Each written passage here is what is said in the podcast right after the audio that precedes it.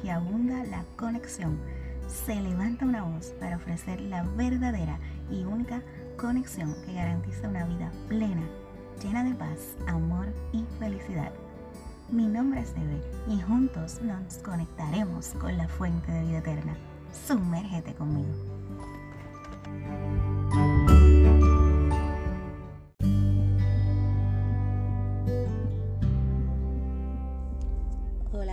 Bendiciones.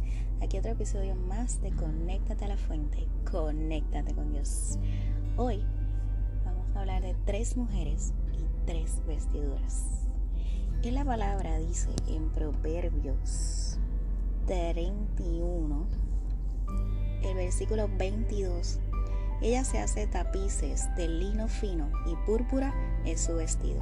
Y el versículo 25 dice, fuerza y honor son su vestidura y se ríe de lo por venir.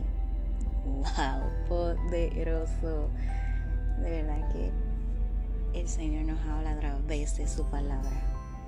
En Levítico 6 nos habla sobre los sacerdotes.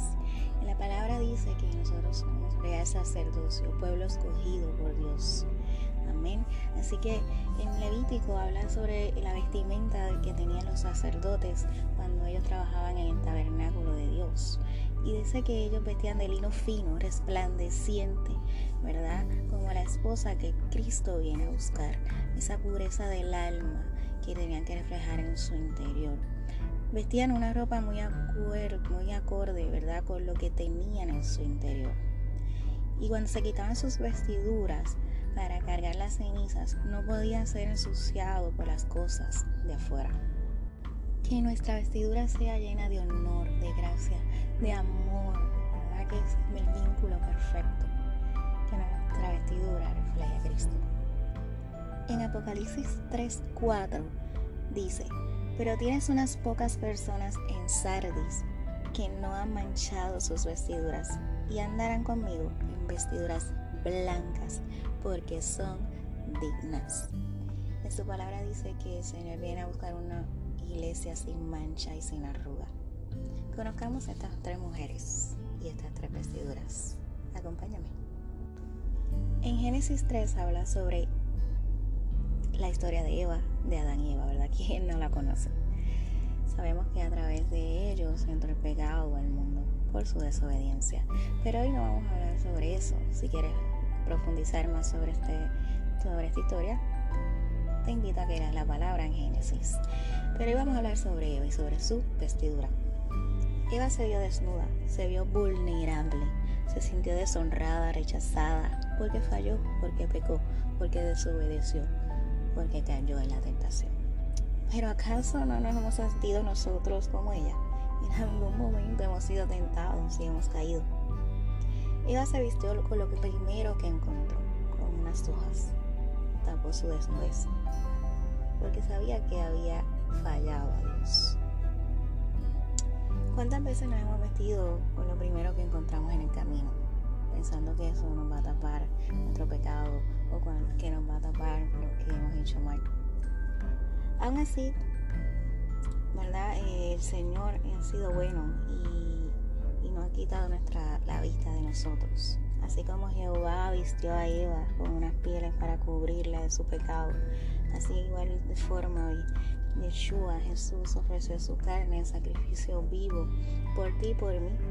No cualquier piel fue la que utilizó Jehová, sino para vestir a Eva, sino que sacrificó un cordero. Y esto tiene similitud con lo que hizo Cristo, ¿verdad? Porque todo en Dios no es una coincidencia ni una casualidad, es un propósito. Así que el cordero inmolado, el cordero que fue al matadero, el cordero que sacrificó su carne por nuestro pecado, fue Cristo, Jesucristo. Wow. Dios es hermoso, Dios nos ama, Dios es perfecto. Así como lo hizo con Eva y cubrió su pecado, así el Señor Jesucristo cubre nuestro pecado si nos humillamos y nos rendimos a Él. En Salmos 91.1 dice, el que habita al abrigo del Altísimo morará bajo la sombra del Omnipotente. Qué fiel y misericordioso es Dios. La vestidura de Eva fue su vulnerabilidad.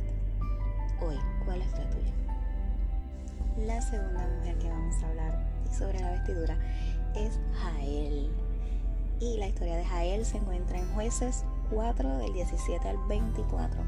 Te invito a que leas de la palabra del Señor. Hoy vamos a hablar un poquito sobre Jael, pero no vamos a profundizar, sino que vamos a hablar sobre su vestidura. Jael fue una mujer que en un momento donde había una, la guerra entre los pueblos de Israel y otros pueblos, ella fue valiente y atacó a su enemigo a favor de su pueblo. Fue una mujer, como les dije, eh, que actuó en el momento indicado, que atacó a su enemigo, que fue valiente. Ahora, tenemos que estar pendientes a quién cubrimos con nuestra vestidura, que no sea nuestro propio enemigo debemos estar llenas y revestidas del Espíritu Santo para conocer las maquinaciones del maligno. En Efesios 6:11 dice, vestíos de toda la armadura de Dios para que podáis estar firmes contra las acechanzas del diablo. Jael no se dejó llevar por el enemigo, lo durmió, lo atacó hasta matarlo. Fue astuta. A diferencia de Eva, Jael se vistió de la armadura de Dios y no se dejó vencer por el enemigo. Fue valiente. Aún así en ambos casos Dios estuvo presente. Con Eva tuvo misericordia y con Jael fue su escudo. La vestidura de Jael fue el poder de Dios y la valentía. ¿Te identificas con ella? La tercera y última mujer es la reina Esther. En la palabra de Dios hay un libro completo sobre, sobre ella. Es el libro de Esther. Te invito a que lo leas. Y por ahí dicen muchos que Esther es como la cenicienta bíblica, ¿verdad? Creo que de ahí ella salió toda esta historia.